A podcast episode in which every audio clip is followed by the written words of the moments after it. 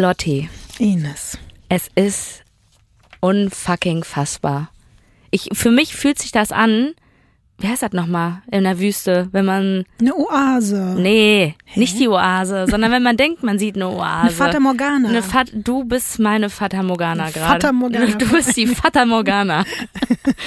Aber ich Du bist bin, die Fita Morgana. Ey, ich, ich glaube nicht, dass wir gemeinsam nach wirklich einem Jahr jetzt, sagst du, ne? ja, im Oktober Nein. 2021 war ich das letzte Mal hier in diesem Studio.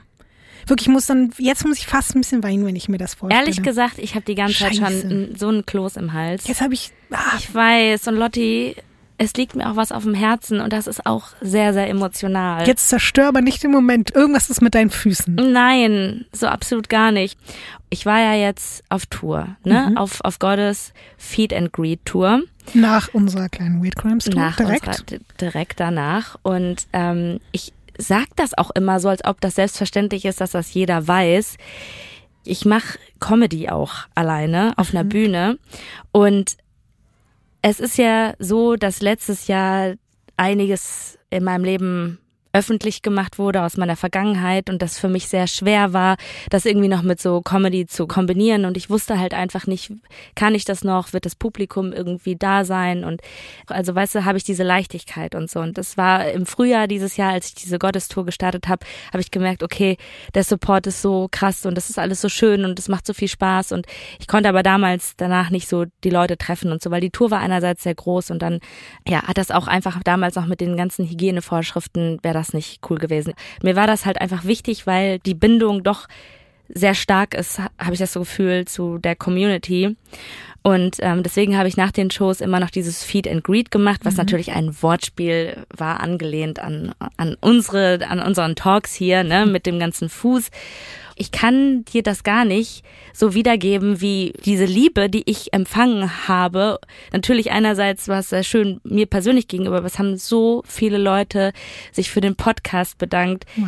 Und jetzt ist das jetzt das Emotionale und ich, ich, das, der ist schon die ganze Zeit im Hals und ich möchte diese eine Begegnung, die möchte ich halt erzählen, weil ich finde das irgendwie wirklich so krass, ne, weil man erzählt ja hier irgendwie da so die, die Geschichten und man hat so seine persönlichen Schicksalsschläge, die man hat. Und ich finde das irgendwie auch so stark von dir, dass du über die Geschichten, die du auch so erzählt hast, also zum Beispiel das mit dem Long-Covid oder auch mit deiner Diabetes, dass du darüber geredet hast. Und ey, du glaubst gar nicht, da kamen auch Leute und haben mir ihr Diabetesgerät, ich weiß jetzt nicht das richtige Wort, Sensor. den Sensor gezeigt und die Wirklich? waren so, Oh. sag mal Lotti, ganz liebe Grüße Oh, und ich freue mich so schön. sehr, dass sie darüber redet und dann fühlt man sich Oh, irgendwie Ines, immer so ein bisschen krieg- besser. Oh, ich muss auch weinen auf. Jetzt. Aber pass auf, da war eine Person, die stand vor mir und das hat mich so berührt.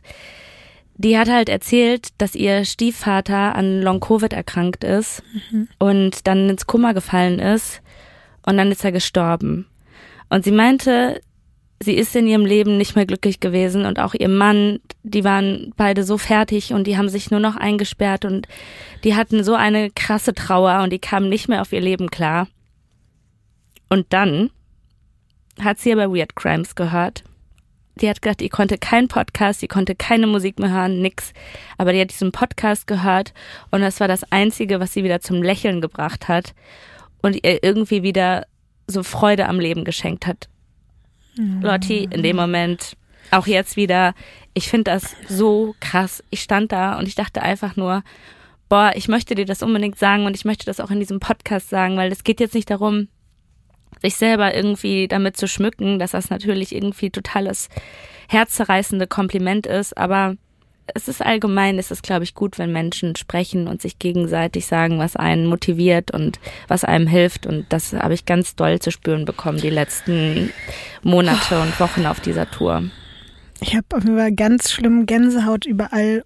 Ich kann es selber manchmal gar nicht fassen. Natürlich glaube ich von Angesicht zu Angesicht, wenn dir dann, ich glaube, ich wäre wahrscheinlich auch, ich wäre zusammengebrochen, wenn mir sowas jemand sagen würde, aber auch was jeden Tag so für Nachrichten bei dir, bei mir, aber auch eben über den Weird Crimes Instagram-Kanal reinkommen. Auch da gibt's ja so viele Menschen, egal ob das Leute sind, die schreiben, dass sie Depressionen haben oder andere Erkrankungen oder die einfach irgendwie vielleicht auch irgendein Trauma erlebt haben oder so. Und so viele Menschen erzählen uns einfach seit jetzt über einem Jahr, dass sie durch diesen Podcast irgendwie eine Art entweder Stärke oder Ablenkung oder einfach eben so ein bisschen mal in eine andere Welt und oder auch ganz viele schreiben, dass sie so beruhigt werden durch unsere Stimmen und so. Und ich glaube, gerade wir beide wissen, wie schön das ist, wenn man was findet, was einem irgendwie, egal wie schrecklich dunkel und katastrophal die Welt manchmal aussieht, dass man vielleicht hier auch wenn es absurd ist, weil wir natürlich teilweise über schreckliche Dinge reden, aber dass das trotzdem für manche irgendwie eine Art Lichtblick ist, das ist so krass und das ist mehr, als ich jemals hätte mir irgendwie wünschen können von diesem Podcast. Ja. Kann ich mich nur anschließen. Ich hoffe, dass auch die Person, mit der du gesprochen hast auf der Tour, wenn die das jetzt hört, ich hoffe, dass die sich auch von mir ganz doll aus der Ferne gedrückt fühlt und am Fuß auch einmal geschüttelt und ähm, dass ich ihr und, und ihrem Mann alles, alles Gute wünsche und ja, Ach, Ines, ey. Das war jetzt wahrscheinlich der emotionalste Einstieg, den wir ja, auch jemals hatten bei Weird Crimes. Und ich hatte kurz überlegt, jetzt noch einen blöden Gag zu machen, aber ich lasse das jetzt einfach mal so stehen. von Studio Womans. Das ist Weird Crimes.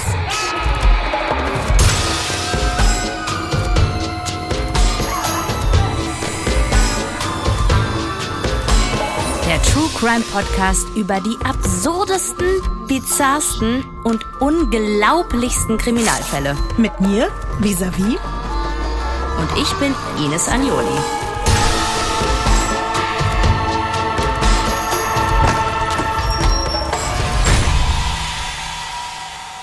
Diesmal der Exorzismus in Zimmer 433. Ja, manchmal passt ja das Intro irgendwie inhaltlich zu Folgen, aber heute würde ich mal sagen, Nein. nein, gar nicht. Leider gar nicht. Oh Mann, ich weiß nicht, ob du dich erinnern kannst, Ines. Ja, ich, ich doch, ich glaube, dass du dich sehr gut erinnern kannst. Vor knapp einem Jahr zu Halloween haben wir hier mal über Poltergeister gesprochen. Und was das betrifft, muss man ja sagen, dass du schon ziemlich skeptisch warst. Auf der anderen Seite warst du aber auch nicht zu 1000 Prozent davon überzeugt, dass es jetzt keine Geister gibt, weil schließlich hast du ja selber auch schon mal einen Geist bei dir in der Wohnung gehabt. Das wissen wir ja schon seit Aber nicht Folge gesehen, 1. Du hast ne? ihn nie gesehen, aber genau. er muss da Er hat meinen sein. Tequila getrunken Ja. und mehr könnt ihr in der anderen Folge Ja. hören. Welche war das nochmal? Einmal in der allerersten Folge im Katzenkönig haben wir über den Geist krass, gesprochen ja, und dann eben in der Poltergeist-Folge vor knapp einem Jahr zu Wow, Halloween. ich habe mich schon in der allerersten Folge Ja. nicht mit Ruhm bekleckert. Also Da ging es auf jeden Fall los und wir gehen mal jetzt noch einen Schritt weiter. was? Weiter als Poltergeister? Ja, es ist Oh so ein bisschen wie so die bucklige Verwandtschaft der Poltergeister, aber noch ein bisschen schrecklicher. Hobbits? Nein, Zwerge. nein, nee, Dämonen. Und ich würde jetzt gerne von dir wissen, Ines, erstmal so grundsätzlich, glaubst du an die Existenz von Dämonen oder vielleicht sogar wirklich an die Existenz vom Teufel? Nein. Beides nicht. Also ich benutze selber diese Redewendung, dass ich sage, meine Dämonen in mir haben dafür gesorgt, dass ich da und da eine schlechte Phase hatte, dass ich düstere Gedanken hatte oder sowas, sowas. Aber das meine ich dann wirklich einfach, dass da in mir so eine Darkness, so was Dunkles hochgekommen ist. Aber ich glaube nicht an den Teufel und ich glaube auch nicht, dass es wirklich so Dämonen gibt, die weiß ich nicht, dann irgendwie auftauchen und dann in einen Körper reinfliegen oder einen zerfetzen können oder das kann ich mir nicht vorstellen. Das heißt, auch du warst zum Glück jetzt noch nie in einer Verfassung, in der du vielleicht dachtest, huch, vielleicht bin ich gerade in irgendeiner Form von einem Dämon oder vom Teufel oder so besessen, um dir dann irgendwie Hilfe zu holen oder Fluchkerzen oder so dagegen zu kaufen. Das hattest du noch nicht, oder? Nee, das hatte ich noch nicht, aber was ich aber doch glaube, was existieren kann, das sind gute Pflanzengeister. Daran glaube ich, weil, Okay. pass auf, folgende Situation. Ich war mal an einem Baum und da habe ich ein Blatt abgerissen und ich schwöre, Lotti, ich weiß, du lachst dich jetzt schon wieder innerlich kaputt. Ich schwöre dir, der Baum hat Aua geschrien. Ich wirklich, der Baum hat Aua geschrien und seitdem, ich möchte auch, dass ihr das alle hört, reißt nicht einfach irgendwelche Pflanzen, rupft Was die war nicht das für eine Stimme? ab. Eine helle. Kannst mal, Aua. So. warst du irgendwie zufällig in Disneyland gerade unterwegs? Ich war so? damals in dem Dorf, wo ich aufgewachsen bin, in Duisburg-Baal. Hm. So. Um aber nochmal zurück zu dieser ganzen Besessenheitsthematik zu kommen. Man könnte ja jetzt denken, das wäre ein Thema, was seit dem Mittelalter nicht mehr wirklich Relevanz hat. Aber auch heute noch glauben Millionen Menschen auf der ganzen Welt daran, vom Teufel besessen zu sein. Beziehungsweise glauben sie es oft auch gar nicht selbst, sondern es wird ihnen eingeredet. Mhm. Und wirklich egal, ob jetzt, keine Ahnung, Großbritannien, Kolumbien, Österreich, Korea, Madagaskar oder Italien, jeden Tag finden auch noch im Jahr 2022 Rituale statt, um diese Besessenheit zu beenden. Sogenannte Exorzismen. Offiziell und inoffiziell. Auch in Deutschland. Ich habe dazu später noch ein paar Details dabei. Ich wollte das nur schon mal bewusst vorab dazu sagen, weil das kein spezifisches Problem der Kultur ist, aus der unsere heutigen Hauptpersonen kommen, sondern wirklich ein globales religiöses Phänomen ist, das es einfach schon viel zu lange und immer noch viel zu oft gibt. Ein besonders weirder, aber auch besonders grausamer Fall hat sich 2015 bei uns hier zugetragen.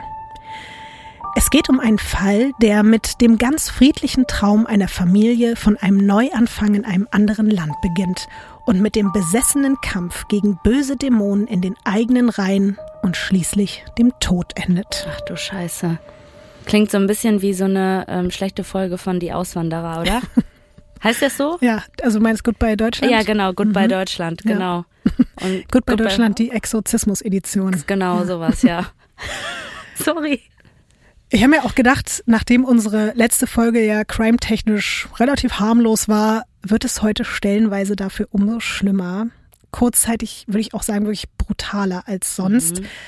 Das wirklich nur als kleine Vorwarnung. Ich werde auch auf manche Details wie immer verzichten, aber entspannt wird's heute nicht. Bist du trotzdem bereit, Ines? Ja, weil das, ich finde das immer wieder interessant und ich habe da auf jeden Fall eine Affinität für. Ich glaube da einfach immer noch nicht dran, aber we will see. We will see. Los geht's. Unsere heutige Geschichte startet in Sulzbach einer Gemeinde mit knapp 9000 Einwohnenden im Main-Taunus-Kreis, mit dem Auto nur so knapp 20 Minuten vom Frankfurter Hauptbahnhof entfernt. Ach, mhm. Guck an. Selbstverständlich habe ich dir ein kleines Bild, aka eine Postkarte von Sülzbach mitgebracht. Du immer mit deinen Postkarten. Ja, ich liebe sie. Dass es einfach auch von Sülzbach eine Postkarte gibt. Wo, also ich frage mich auch, also wie lange ist der Trend noch in? Nee, fragt mal lieber Lotti, wie lange googelt sie danach, bis sie eine Postkarte findet. Denn das ist gar kein Trend. Es dauert zwei Stunden, um so eine Postkarte zu finden. Hat es sich gelohnt, Sulzbach. Ines? Absolut gar nicht. Danke. Also wirklich so, also wirklich ist das nicht meine Ecke. Erstmal die Druckerqualität mies, oder? Guck dir das mal an. Ich erkenne ja das? kaum was. Hä, sag mal, Ines, brauchst du vielleicht einfach eine Brille und es ist überhaupt nicht die Druckerqualität? Guck mal, das ja? ist schon nicht scharf. Ich, ich sitze einen Meter, anderthalb Meter weg und ich sehe da unten Schwäne. Es sieht äh, schlimmer aus, als ich gedacht hätte. das ist, weißt du, was das ist? Von Immo Scout eine Anzeige ohne dass du die eigentliche Wohnung siehst. So sieht das aus. Mhm. Also wenn das die besten und schönsten Orte sind, die vier Bilder, die hier zusammengefasst sind von Sulzbach, dann würde ich sagen, ja, da ist Platz nach oben.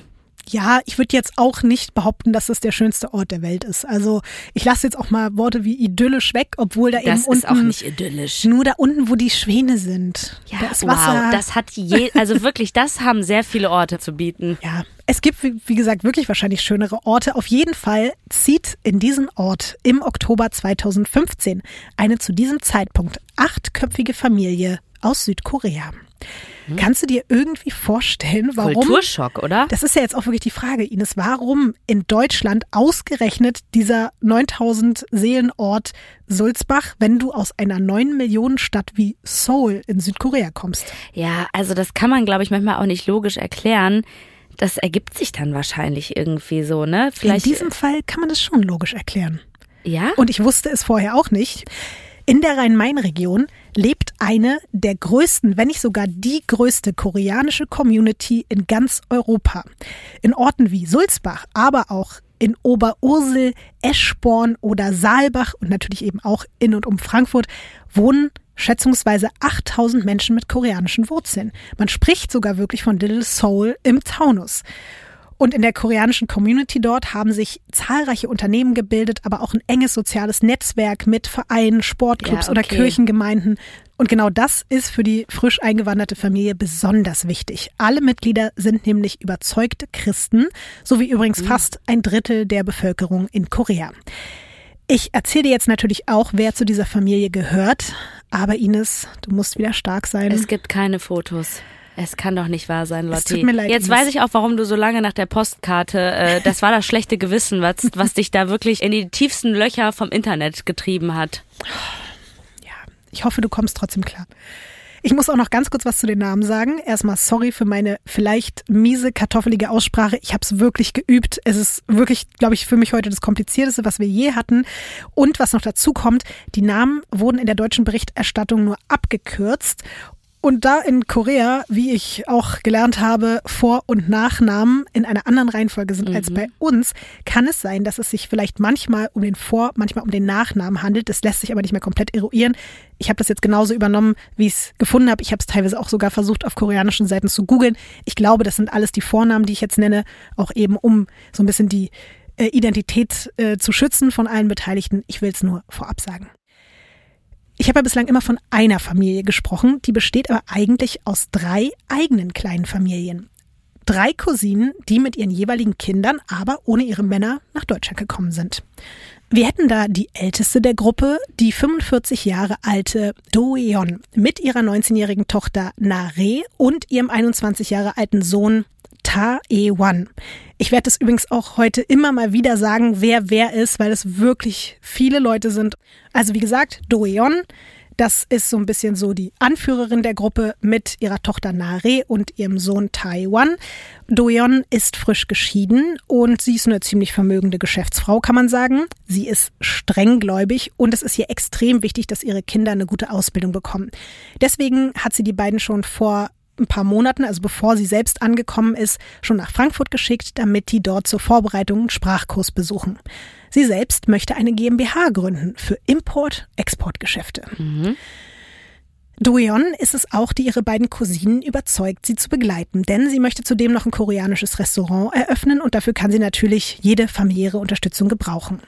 Mit dabei ist somit auch ihre 41 Jahre alte Cousine Seon Hwa und deren Sohn Jejun, der ist 15 Jahre alt und sein kleiner Bruder, dessen Alter und Name sind aber nicht bekannt gegeben worden. Also ich wiederhole nochmal Seon Hwa, das ist die 41 Jahre alte Cousine, die ist übrigens Ernährungsberaterin mit ihrem Sohn Jejun und eben noch einem kleineren Kind ohne Namen. Seon Hwa ist verheiratet. Ihr Mann soll als Handwerker einen Job in der Import-Export-Firma der Cousine bekommen. Er war auch schon mal für ein paar Tage mit in Deutschland, hat aber in Südkorea noch Dinge zu regeln und deswegen ist er erstmal wieder zurückgeflogen.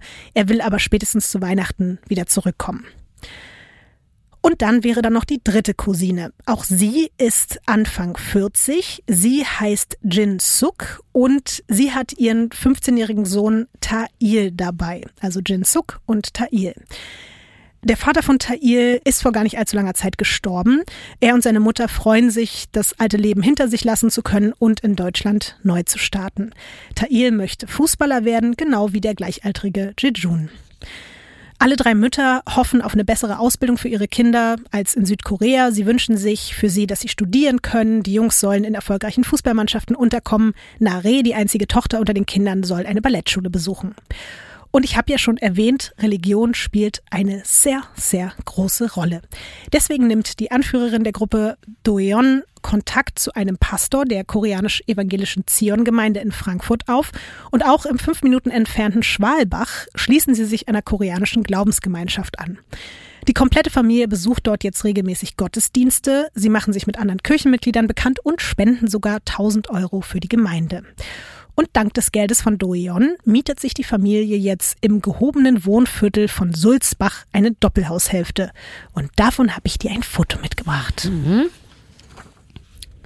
Hey, schick. Würdest du da auch gern wohnen? Nein, Aber, aber, beschreib doch mal. es sind diese Neubauten, die nicht ganz so attraktiv, die finde ich jetzt, ist jetzt eine Geschmackssache, ne? Also, die so ein bisschen boring aussehen. Das Haus sieht so ein bisschen moderner aus, aber trotzdem Sulzbachig. Aber es sieht schon schicker aus. Das ist halt nämlich genau das Ding, auch wenn es jetzt vielleicht nicht das schönste Haus der Welt ist, man muss sich das aber trotzdem auch wirklich erstmal leisten können, da in dieser Gegend dann doch in so einem ziemlich großen Haus zu wohnen. Und genau dort soll es jetzt für Doueon, Seonhua und die anderen losgehen mit dem erfolgreichen und glücklichen Leben in Deutschland. Aber diese Doppelhaushälfte im idyllischen Sulzbach wird für sie nicht das friedliche und sichere Heim werden, was sie sich gewünscht haben. An diesem Ort beginnen Unheil und Verderben über die Familie hereinzubrechen. Es fängt aber noch verhältnismäßig harmlos an. Die beiden 15-Jährigen und der jüngste Sohn, die sich ein Zimmer teilen, hören unheimliche Geräusche aus dem Keller, vor allem nachts, wenn ansonsten alles still ist im Haus. Und da ihr Zimmer relativ nah am Keller dran ist, können alle drei nicht mehr sonderlich gut schlafen.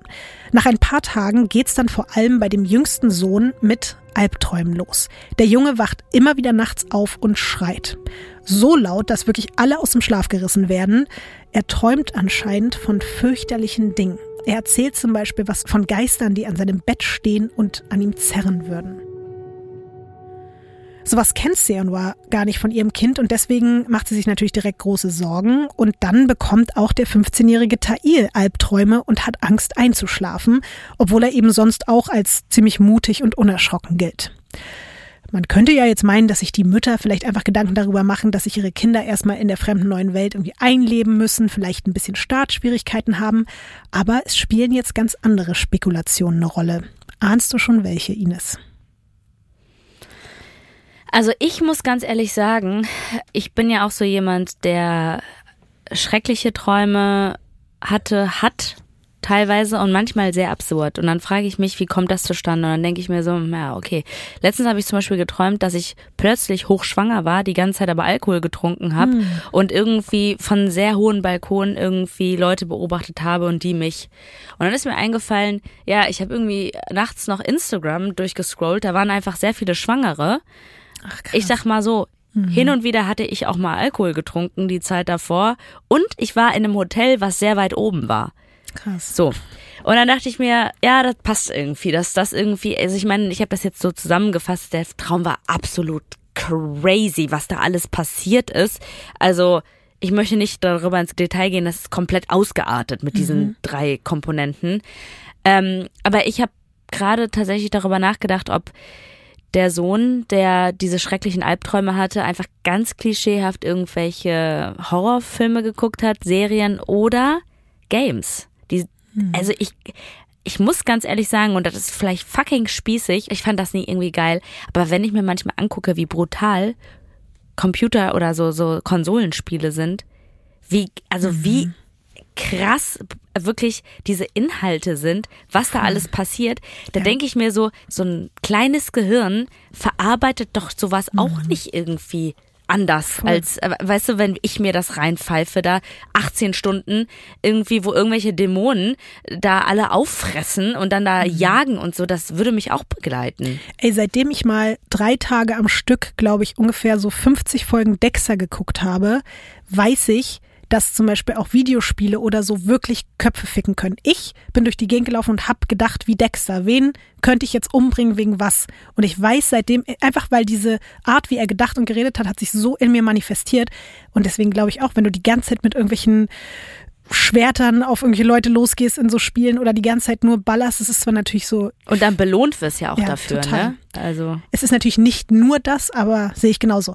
In diesem Fall spielt das aber alles gar keine Rolle und es ging jetzt auch so ein bisschen darum, was denken die Mütter, mhm. in welche Richtung geht das gerade und das hat natürlich ein bisschen was mit der Anfangsthematik zu tun, über die wir gesprochen haben. Sie einen sehr starken Glauben haben.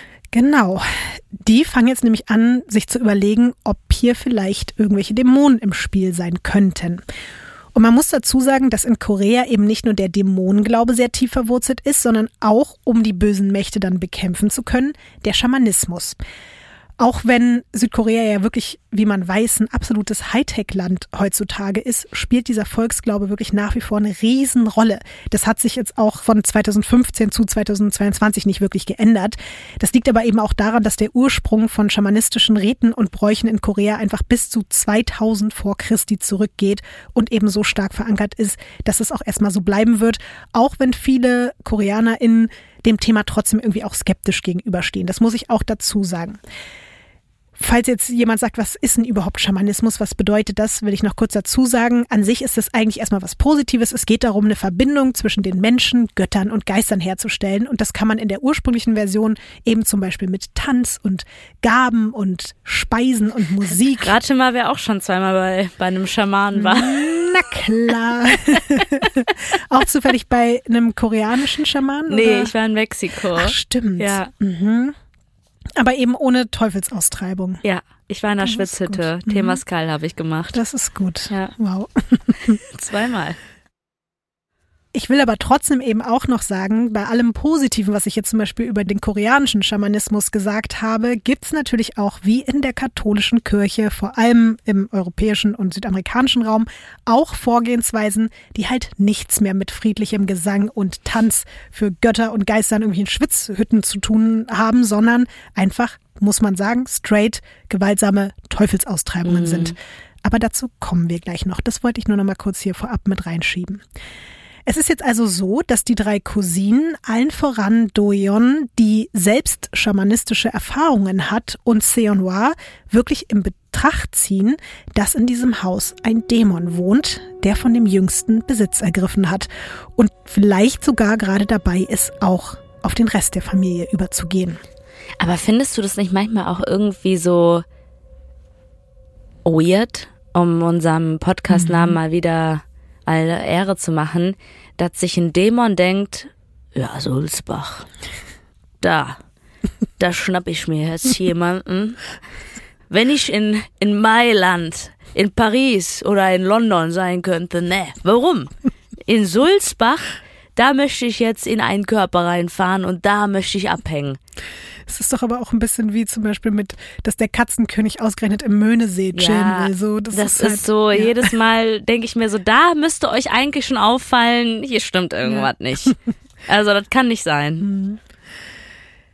Ja, das Ding ist natürlich jetzt nach dieser Überzeugung, dass hier was nicht stimmt und dass Dämonen vielleicht im Spiel sind, entscheiden die Frauen, dass sie was unternehmen müssen. Sie bringen den Sohn also in die Räume der nahegelegenen koreanischen Kirchengemeinde und dort teilt der Priester der Familie mit, der Junge sei zwar nicht richtig besessen, aber es sieht so aus, als würde er von einem Dämon bedrängt werden.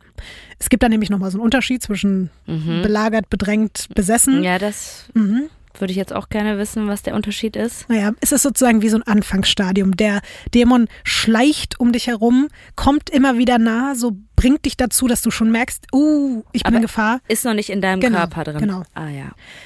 Auf jeden Fall bedeutet das natürlich dann jetzt für die Frauen, dass sie Recht hatten. In diesem Haus stimmt was nicht. Der Dämon bedrängt das Kind. Der Priester besprüht ihn daraufhin mit Weihwasser und betet ihm stundenlang alle möglichen Bibelverse vor, aber seine Albträume werden danach nicht besser. Überraschung, eher schlechter. Der Priester und die Frauen sehen das aber eigentlich auch nur wieder als Bestätigung dafür, dass da wirklich Dämonen am Start sind, weil die sind jetzt quasi aufgescheucht und die wehren sich jetzt einfach noch lauter dagegen, vertrieben zu werden. Also gibt's ein weiteres Ritual. Dieses Mal wird der Junge dabei sogar gefesselt. Oh nein. Was glaubst du, Ines, geht's ihm danach besser? Nein. Natürlich nicht. Die Albträume werden noch krasser. Was denkst du, macht man daraufhin mit dem Kind? Ich hoffe nicht, dass das Kind dem Priester überlassen wird und dass der jetzt einfach mal so ein bisschen ausprobiert. Das zum Glück nicht. Aber damit der angebliche Dämon aus dem Haus kommt und nicht auch noch die restliche Familie befällt, schickt man den Jungen einfach zu seinem Vater nach Südkorea zurück. Es ist halt, Was ist das denn für eine Logik? ja. Ich habe mir halt auch gedacht, es ist besser jetzt, als das Kind irgendwie zu Wie irgendwelchen herzlos ist Exorzismen zu schicken, aber ich dachte mir halt auch so, okay, alles klar, einfach schnell loswerden. Boah, das tut mir so leid für den Arm. Der hat ja offensichtlich irgendwas Traumatisches, was er nicht Mhm. verarbeitet hat. Total. Eine Nachbarin sagt später aus, dass sie gesehen habe, wie der eben so circa zwölfjährige mit einer Art Schlafmaske über den Augen aus dem Haus geführt wurde. Was? Ja. Und dann hat man ihn zum Flughafen gebracht. Hey, das ist ja mega spooky. Ja. Also vielleicht, also offensichtlich ist der kleine Junge nicht das Problem. Definitiv Was soll die nicht. Scheiße denn? Ja. Ich meine bei einer Überraschung, weißt du, wenn du jetzt sagst Geburtstag und dann fährst du ins Disneyland und so und du hast halt eine Schlafmaske, aber es ist so ein bisschen so, so Surprise, Oh hier, Mann. tschüss, bye bye. Uh, go to your father and uh, you can uh, do the exorcismus. Yeah, we don't want your Dämonen hier. Ja, du kannst dir vielleicht auch denken, mit dem Abgang des Jungen, dem Unfreiwilligen, hört der vermeintliche Spuk im Haus natürlich nicht auf. Und es geht eigentlich erst richtig los. Die merkwürdigen Geräusche aus dem Keller werden nun von allen wahrgenommen, Tag und Nacht. Aber nicht nur das. Seonwa glaubt jetzt, geisterhafte Stimmen zu hören. Sie fühlt sich von denen regelrecht verfolgt und hat das schreckliche Gefühl, dass irgendwas von ihr Besitz ergreifen wolle. Und auch ihre Cousine Jin Suk teilt den anderen ihre Angst mit. Der Dämon, der den Jungen bedrängt hat, ist in sie übergegangen. Und dann ist auch noch Doyon der Meinung, sie hätte wirklich jetzt Dämonenspuren im Haus entdeckt. Und spätestens dann sind sich alle noch übrig gebliebenen sieben Familienmitglieder sicher, das Böse hat unter ihrem Dach Einzug gehalten. Parallel dazu fängt auch der Rest der Nachbarschaft in der gehobenen Gegend langsam an, sich so ein bisschen zu wundern, was da eigentlich in der Doppelhaushälfte nebenan abgeht. Das liegt zum Beispiel daran, dass bei der koreanischen Familie 24-7 die Rollläden runtergelassen sind. Okay. Irgendwie scheinen die eigentlich sonst so normal und freundlich wirkenden Frauen aus Seoul und ihre Kinder, die sich übrigens wirklich auch einfach den ganzen Tag immer alle vollzählig zu Hause aufhalten, wenn sie nicht gerade in der Kirche sind. Sag mal, aber arbeiten und so? Also die wollen sich ja das Business aufbauen, Ja. aber aktuell sind die einfach nur zu Hause und versuchen quasi irgendwelche administrativen Oh Sachen zu Gott. erledigen und die hocken da alle aufeinander. Und denken dann, der Dämon ist schuld Ja. nachts, ja? Mhm. Also wenn man kein Licht sieht, Rollläden runter, ganzen Tag in der Bude. Aber das hat eben auch schon mit dem Dämon zu tun. Einerseits kämpfen sie mit dem angeblich anwesenden Dämon und gleichzeitig haben sie aber auch riesige Angst, dass noch mehr irgendwie ins Haus kommen könnten oder vielleicht eben also ich mutmaße jetzt nur, weil ganz genau kann man das jetzt so im Nachhinein nicht mehr sagen, aber vielleicht wollen sie auch nicht unbedingt, dass alle sie dann auch noch von außen dabei beobachten können, was sie da so treiben, denn auch das scheint ein bisschen weird zu sein. Nicht nur eben, dass sie anscheinend für die Nachbarn eben ein Problem mit Tageslicht haben. In der Nacht hört die Nachbarschaft stundenlang Gesänge. Dazwischen richtig lautes, mieses Schreien und immer wieder Weinen. Mehrere Parteien aus der Straße beschweren sich deswegen beim Vermieter und der kommt dann vorbei, um nachzugucken, ob da irgendwas Seltsames vor sich geht. Als er die Doppelhaushälfte betritt, fällt ihm sofort auf, dass überall kleine und große Häufchen Granulat in allen Zimmern, im Flur, im Keller und vor allen Dingen eben vor Türen und Fenstern verteilt sind. Was genau das für ein Granulat ist, lässt sich später auch nicht mehr rekonstruieren, aber man geht davon aus, dass es sich um sowas wie Weihrauchharz gehandelt haben könnte. Natürlich, um die bösen Geister Ja. fernzuhalten. Und auch das ist eben an Fenstern und Türen, damit die nicht reinkommen können. Du sagst es jetzt so, als würdest du genau dich mit diesem Weihrauchharzgranulat gut auskennen, Ines? Oder? Warte mal, wer sowas zu Hause hat. Wow, das ist doch nicht dein Ernst, oder? ja, aber ich sag dir ganz ehrlich, ja? Wow. Nee, also erstmal möchte ich sagen, dass nicht überall Häufchen von Granulat. Es gibt andere Häufchen. Es gibt so aktuell sehr viel dreckige Wäschehäufchen. Und ich glaube, das Die würde auch ich. alle bösen Geister vertreiben. Also ich sag mal so, dreckige Schlüppi-Häufchen sind, glaube ich, besser als Weihrauch, um böse Geister zu vertreiben. Und auch andere Leute, die man nicht zu Hause haben möchte. Aber ja, also ich habe eine riesige Collection zu Hause von irgendwelchen Weihrauch, Räucherstäbchen und all sowas. Aber ich muss sagen, ich finde das manchmal einfach schön als Ritual. Dass ich dann da durch meine Wohnung gehe, das anzünde, dann geht der scheiß Rauchmelder an und fiebt alles zu wirklich in Grund und Boden.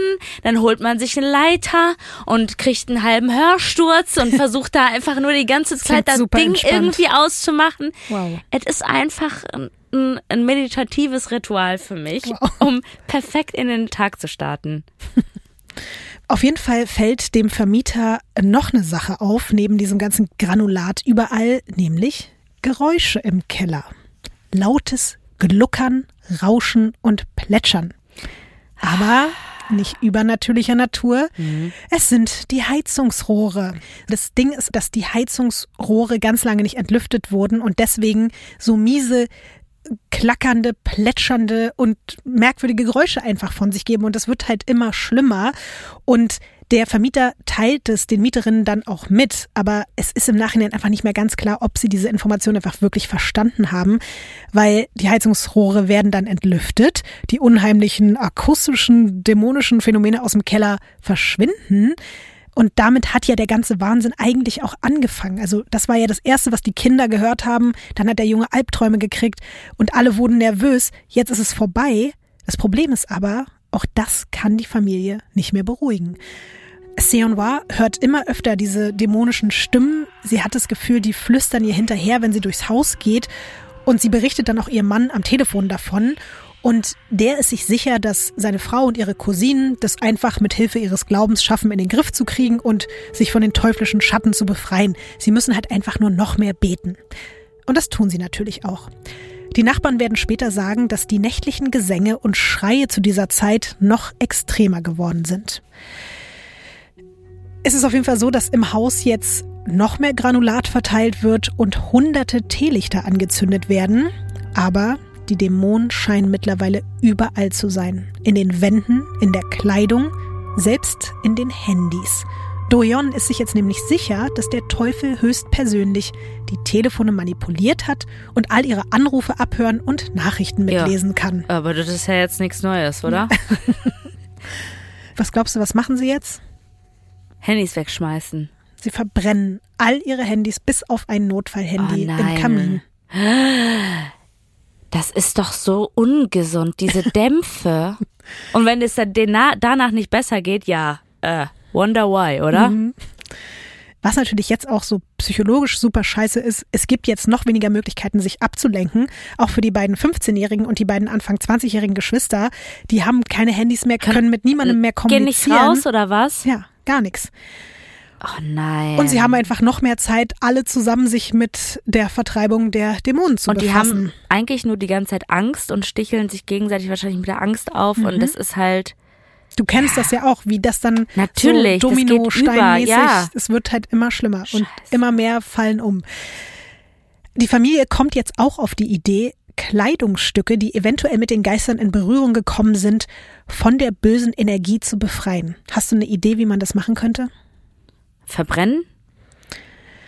Ja, das wäre eigentlich jetzt auch erstmal so meine erste Idee gewesen, aber es ist so, dass Polizeibeamte später im Haus der Gruppe einen Wok finden, gefüllt mit Fett, in dem zum Beispiel ganz viele Unterhosen und Socken schwimmen. Dein Blick, Ines. Dein Blick ist ein Meme gerade. Sag was. Lotti, du denkst doch das Gleiche wie ich. Ich glaube, ganz viele denken irgendwas. Also, aber wie klischeehaft kann das sein? Aber ich kann, ich kann jetzt das nicht aussprechen, was in meinem Kopf da gerade abgeht. Ja, es ist schon verrückt, dass dann da einfach im Wok, im Wok, in dem Fett die Sachen schwimmen. Ja. Ja, also was soll das bringen, ne?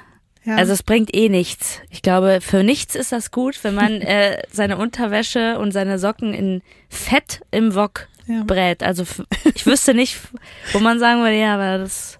Ich habe es auch gegoogelt, ehrlich gesagt. Unterhosen oder Klamotten im Wok mit Fett habe ich dann auf Koreanisch übersetzt, gegoogelt, dann wieder die koreanischen Seiten auf Deutsch übersetzt. Nur, Direkt erstmal für dich so Internet gesperrt, Laptop abgestürzt. Nur, dass du wirklich weißt, was passiert, wenn ich hier so eine Folge vorbereite und ich bin zu dem Punkt gekommen, das scheint keine gängige Praxis zu sein. Nirgendwo und es ist einfach bei denen an einem Punkt anscheinend gewesen, wo man wirklich alles probiert hat, um die aufdringlichen Dämonen loszuwerden.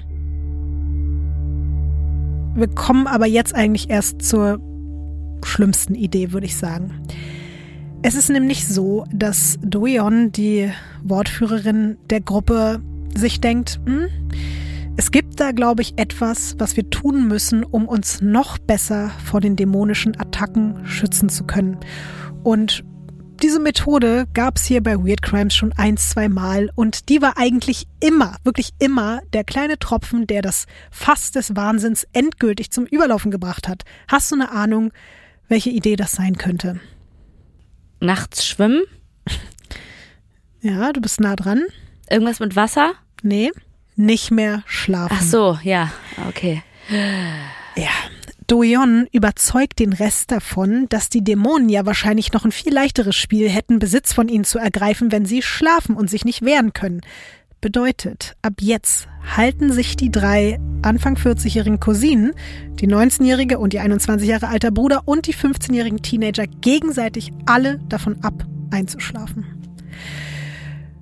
Es dauert nur ein paar Tage nach dem Schlafentzug, da fängt die dritte Cousine Jin Suk an, mit einer Kinderstimme zu sprechen. Die anderen glauben jetzt, der Geist von Seonwas Sohn, den sie ja zurück nach Südkorea geschickt haben, ist vor seiner Abreise in sie hineingefahren.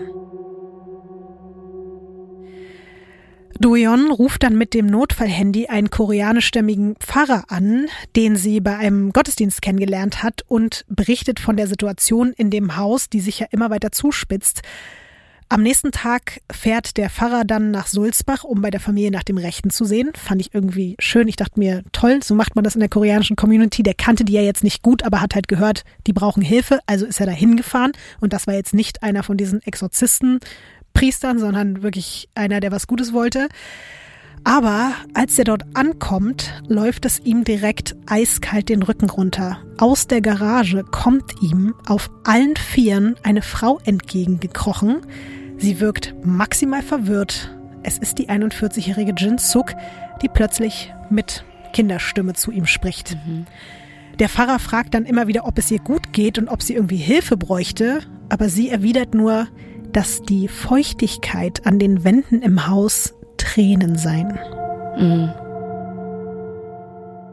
Ich glaube, ich weiß keine Situation jemals, von der ich je gehört habe, wo nicht Schlafen etwas besser gemacht hat. Deswegen meinte ich ja, es, am Ende ist das, glaube ich, der Brandbeschleuniger. Ja. Einfach zwei Nächte nicht schlafen und dann ist sowieso alles vorbei. Bei Ach, jedem. Ja. Selbst wahrscheinlich bei den psychisch stabilsten, entspanntesten Menschen geht's Nicht los. schlafen alles macht aus. dich wahnsinnig, ja. ja. Der Pfarrer ruft, nachdem er diese Frau dort so vorfindet, einen Arzt, mit dem will sie aber nicht sprechen und ihre Verwandten holen sie dann wieder ins Haus rein und auch der Geistliche wird dann weggeschickt. Was glaubst du, Ines, passiert danach mit der vermeintlich besessenen Frau? Die sind wieder unter sich in ihrer Familie, ne? Mhm. Der Pfarrer da ist, ist kein Außenstehender beteiligt. Nee. Also ich würde jetzt vermuten, die würden versuchen, eine Teufelsaustreibung bei ihr selber vorzunehmen und sie dann irgendwie fesseln. Also ich erzähle dir jetzt, was ein paar Tage nachdem der Pfarrer da bei dem Haus ist, passiert. Nämlich verlässt die Familie fluchtartig die Doppelhaushälfte in Sulzbach. Aber sie sind jetzt nur noch zu sechst. Hm? Die Frau, die das Sagen hat, Doyeon, ist dabei, ihr Sohn Taiwan und ihre Tochter Nare, außerdem Seonwa und ihr 15-jähriger Sohn Jejun und der 15-jährige Tail. Alle sind geflüchtet aus diesem Haus. Genau. Bis auf eine Person. Und diese eine Person ist aber auch nicht mehr im Haus. Diese eine Person ist weg. Und das ist Jinsuk. Möchtest du mal raten, was man dem Teenager, also diesem Tail, über den Verbleib seiner Mutter sagt? Ja. Doyon erklärt ihm, seine Mutter sei gestorben und ist jetzt ein Zombie. Was? ja. Um es nochmal klar zu machen, Doyon ist ja sozusagen die Anführerin. Ja. Und diese Jin Suk, die, die plötzlich angefangen hat, mit dieser Kinderstimme zu sprechen, Jin Suk ist die mit dem 15-jährigen Sohn, bei dem der Vater gestorben ist. Und Jin Suk ist jetzt, wie gesagt, weg. Sie ist nicht mehr da und die Kinder wissen auch nicht, wo sie ist. Wir wissen das jetzt erstmal auch nicht und wir wissen nur, dass Doyon zu ihrem Sohn sagt, deine Mutter ist jetzt ein Zombie. So. Wie finden wir das? Nicht gut. Nicht gut.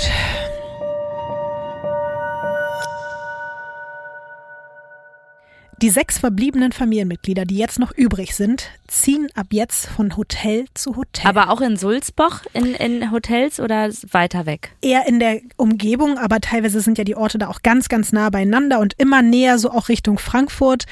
Und das Problem ist aber, dass sie wirklich, egal wo sie sich da niedergelassen haben, in keinem Hotel das Gefühl gehabt haben, sie sind hier sicher vor den Dämonen. Und sie haben auch weiterhin einfach sich gegenseitig vom Schlafen abgehalten, weil sie gemerkt haben, Immer das ist nicht der richtige Platz, um hier zu schlafen. Wir sind hier nicht sicher. Ja. Stell dir das mal vor. Mhm. Stell dir mal vor, also ich meine, wie du ja auch schon gesagt hast, man steckt sich da gegenseitig an mit dieser Angst, Ja. dann nicht schlafen. Ich sag dir, Komplette Katastrophe. dann werden die nicht richtig gegessen haben, die sind alle so fertig, das Herz schlägt so schnell, die werden keine Kraft mehr haben. Das ist, das muss psychisch wirklich, also wenn die nicht vorher schon labil waren, dann jetzt Seidenpapier. Es ist jetzt der 4. Dezember 2015. Die sechs kommen nochmal zum Haus in Sulzbach zurück, weil die da einfach ja komplett fluchtartig abgehauen sind und die müssen einfach noch ein paar Sachen holen. Und während die anderen gerade drinnen ein paar Taschen packen, ist Seonhwa in der Garage, um was zu suchen und dort glaubt sie plötzlich einen Schatten gesehen zu haben. Und sie fühlt sich sofort ganz unwohl und weiß genau, das muss ein Dämon gewesen sein, der ihr gerade gefährlich nahe gekommen ist und vielleicht zu nah. Das ist ihr Gefühl. Sie informiert Doyeon, die den kleinen Umzug, den sie da jetzt gerade irgendwie veranstaltet hat, sofort abbricht, um dann ein zweites Mal mit ihren Verwandten aus diesem Haus in Sulzbach zu flüchten. Und dieses Mal geht's nach Frankfurt. Und zwar, Ines, in ein Hotel, in dem ich krasserweise schon mal eine Nacht verbracht habe. 25 Hours, Nein, Rumors, nein. Aber Mox ich bin, Moxie. Nein, ich bin jetzt richtig doll gespannt, ob du dort auch schon mal Gast warst. Du darfst das nächste Foto umdrehen. Nee, war ich nicht. Okay, aber sag doch mal, wie es heißt. Das ist das Intercontinental Hotel. Mhm. Muss ich aber ganz ehrlich sagen, ist kein modernes Interconti, ne? Das stimmt, bislang ist das so. Kann ich gleich noch was zu sagen. Es ist aber trotzdem ein gehobenes Hotel, Ja, auch wenn es jetzt ja, so ja, nicht aussieht erstmal, weil es eben baujahrmäßig auf jeden Fall schon ein paar Jahre zurückliegt.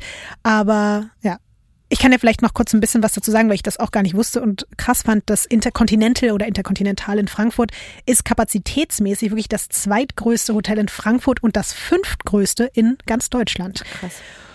Und wie Also gesagt, das hier. Mhm, genau das, ja. Auch wenn es jetzt eben, wie gesagt, von außen nicht aussieht, man kann es auf jeden Fall als Luxushotel bezeichnen. Es gibt da drin wirklich komplett kranke Suiten mit Blick über die Frankfurter Skyline. Und natürlich dadurch, dass es halt da auch so einen geilen Ausblick gibt über ganz Frankfurt. Und hängen da natürlich auch sehr gern sehr viele Geschäftsreisende rum.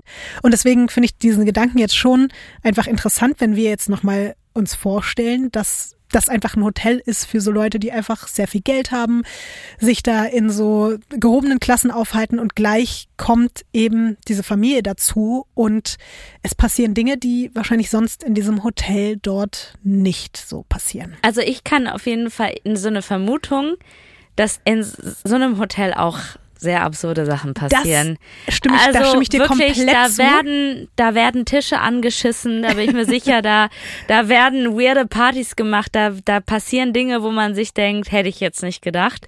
Da denkst du dir auch immer so, mein Gott, die armen wirklich Housekeeping-Menschen, die das alles wieder sauber machen müssen. Ey, ich muss sagen, was jetzt so Ficky Ficky und Drogenexzesse und Gangbangs und so betrifft, glaube ich wirklich, gibt es kaum Räume auf dieser Welt, also wahrscheinlich nicht mal Bordells, die so schlimme Dinge erleben wie Hotelzimmer, bin ich mir komplett sicher.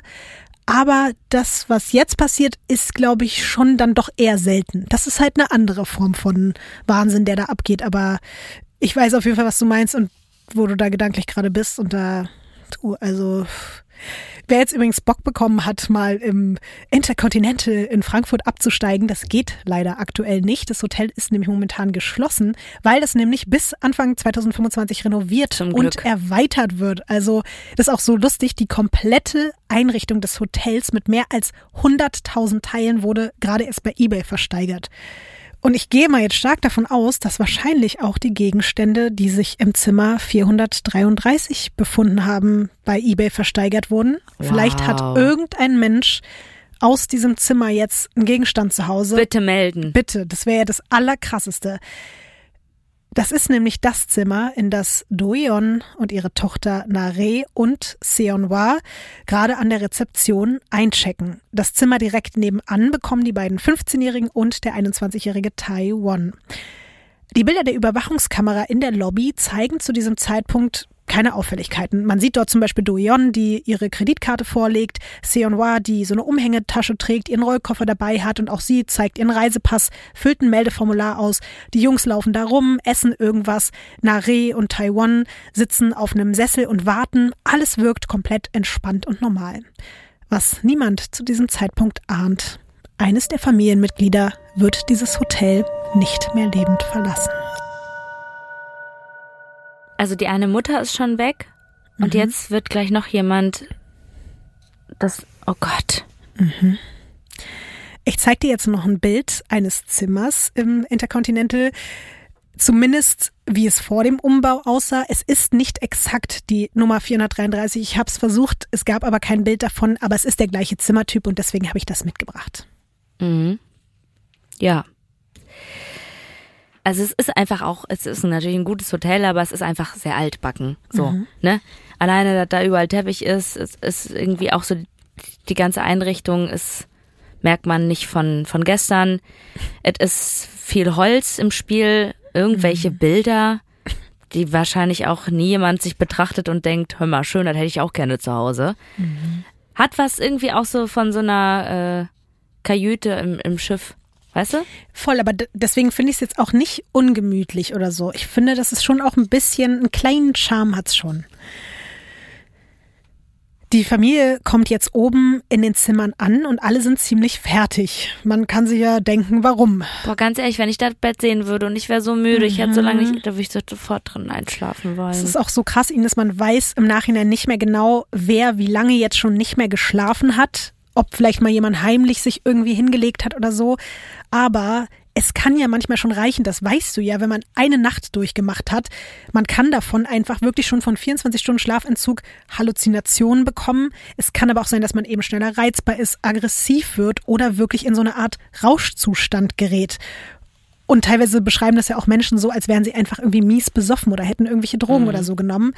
Bei der Familie sind es jetzt auf jeden Fall drei, vier, fünf Nächte, man weiß es nicht genau, bei denen die alle so gut wie kein Auge zugemacht haben. Vielleicht ist das auch der Grund, warum Seonwa ihrer Cousine Doyeon berichtet, dass es ihr körperlich nicht so gut geht. Das meinte sie auch schon am Tag zuvor, aber seitdem sie diesen Schatten in der Garage gesehen hat, spürt sie eine extreme Hitze, wie sie sagt, und sie fühlt sich ganz schwach. Und sie ruht sich erstmal eine Weile aus, nicht schlafen, nur liegen auf dem gemütlichen Bett. Danach telefoniert sie mit ihrem Mann. Inzwischen hat die Gruppe nämlich übrigens auch wieder ein paar weitere Handys gekauft, die noch nicht von Dämonen abgehört werden.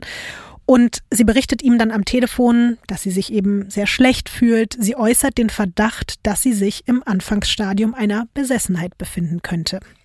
Ihr Mann beruhigt sie, erinnert sie daran, dass sie ja nicht alleine ist und dass ihre Cousine ja Erfahrungen mit dem Schamanismus hat. Und beide besprechen dann, dass Seonhwa einfach erstmal mit dem Rest der Familie besonders laut und intensiv beten soll und dann wird schon alles gut.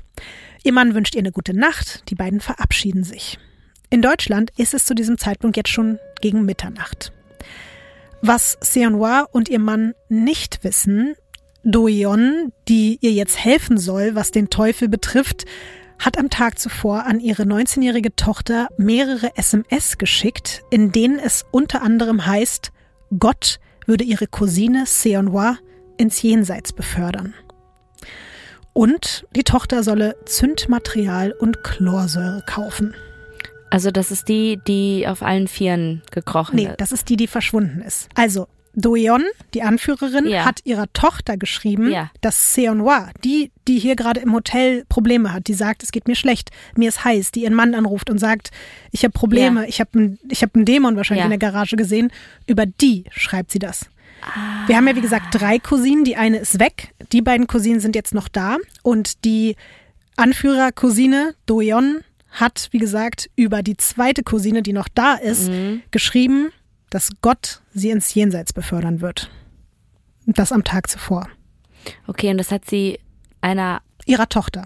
aber die auch anwesend ist Genau. in dem Hotel. Die haben sich also am Tag per davor. SMS unterhalten. Am Tag davor waren sie ja noch nicht im Hotel und sie hat ihr eine SMS am Tag zuvor. Anscheinend war vielleicht die Tochter gerade irgendwie kurz Mhm. mal unterwegs und sie hat ihr geschrieben, Oder die wollte nicht, dass es äh, gehört wird. Genau, aber sie hat ihr ja da eben auch diesen Auftrag erteilt, sie soll Zündmaterial und Chlorsäure kaufen. Klingt nicht gut.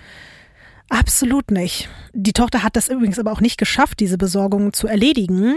Aber diese Utensilien braucht Doyon auch erstmal gar nicht, um ihre besessene Cousine zu behandeln, in Anführungszeichen. Sie versammelt jetzt die ganze Familie, auch die Jungs aus dem Nebenraum, im Zimmer 433 des Intercontinental in Frankfurt.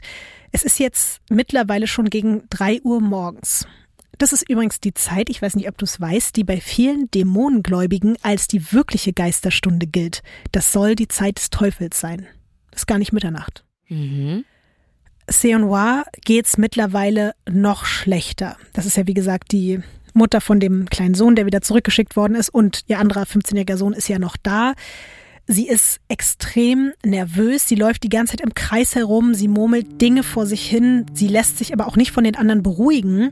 Doyon will sie dazu bewegen, mit der Familie zu beten, aber ihre Cousine scheint nicht mehr richtig ansprechbar zu sein. Sie führt noch lautere Selbstgespräche, die fängt jetzt an, sich selbst zu schlagen, verletzt sich und dann schreit sie irgendwann, dass sie kein Mensch, sondern der Teufel sei und sie werde jetzt alle fressen. Doyon erklärt dem Rest der Gruppe daraufhin, dass Seonhwa besessen und gefährlich ist. Der Dämon muss in der Garage endgültig von ihr Besitz ergriffen haben und es gibt keine andere Möglichkeit, als eine Teufelsaustreibung an ihr zu vollziehen. Und dabei müssen alle anderen jetzt mithelfen. Auch der 15-jährige Jejun hat keine andere Wahl, als Teil des Exorzismus an seiner eigenen Mutter zu werden. Und Ines, bevor es jetzt hier gleich wirklich ein paar Minuten ziemlich doll wird, gibt's hier noch einen kleinen, aber sehr spannenden und wichtigen Exkurs zum Thema Exorzismus. Exorzismus ist ja, wie schon erwähnt, vor allem in der katholischen Kirche einfach seit dem Mittelalter ein Riesending. Und auch in vielen anderen Religionen gibt's diese rituelle Vertreibung böser Mächte oder Geister aus Menschen, Tieren oder Gegenständen schon seit Ewigkeiten. Das Ding ist aber, schon damals und natürlich auch heute steckt eben in den meisten Fällen, eigentlich in allen Fällen, keine Besessenheit hinter dem teils hysterischen oder wahnhaften Verhalten dieser Menschen, die eben betroffen sind und dann exorziert werden, sondern in den meisten Fällen wirklich psychische oder organische Erkrankungen wie zum Beispiel Epilepsie, Psychosen oder Schizophrenie. Und sehr, sehr oft kann es dann sein, dass bei den Betroffenen durch dieses stundenlange auf sie einreden und beten und teilweise durch das Festhalten oder eben auch die nicht selten angewendete Gewalt dabei die Symptome einfach nur noch extrem verstärkt. Und dadurch denken sich natürlich die, die den Exorzismus durchführen, ah, okay, äh, sie ist noch mehr besessen, also führen wir noch mehr Exorzismen an der Person durch. Dadurch werden wiederum noch schlimmere Reaktionen ausgelöst. Ganz schlimmer Teufelskreis. Mir war das vorher gar nicht so bewusst, aber genau das ist es. Das eine begünstigt quasi dann das andere. Aber was mich vorher noch extrem interessieren würde, Ines, willst du mal schätzen, wie viele Exorzismen es heute noch in Deutschland pro Tag gibt? In Deutschland Mhm. pro Tag. Boah. Zwei pro Tag. Nach Expertenschätzungen gibt es vier bis fünf inoffizielle Exorzismen pro Tag in Deutschland. Also heute.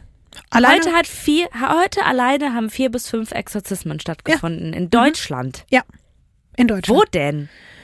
Überall, Ines. Und das, man kann auch sagen, das ist wirklich verteilt auf alle Religionen, Konfessionen und Abspaltungen. Viele übrigens auch in der Esoterik-Szene. Also in der die Menschen dann auch wirklich freiwillig sehr, sehr viel Geld dafür bezahlen, dass sie von irgendwelchen möchte gern Schamanen in irgendeiner hinterletzten Ecke in Kreuzberg ja, wirklich. von irgendwelchen Gabis äh, da irgendwie befreit werden. Deswegen davon müssen wir dich fernhalten, Ines. Ganz, ganz doll fernhalten. Was ich aber noch viel unheimlicher finde, es gibt auch ganz offizielle Exorzismen.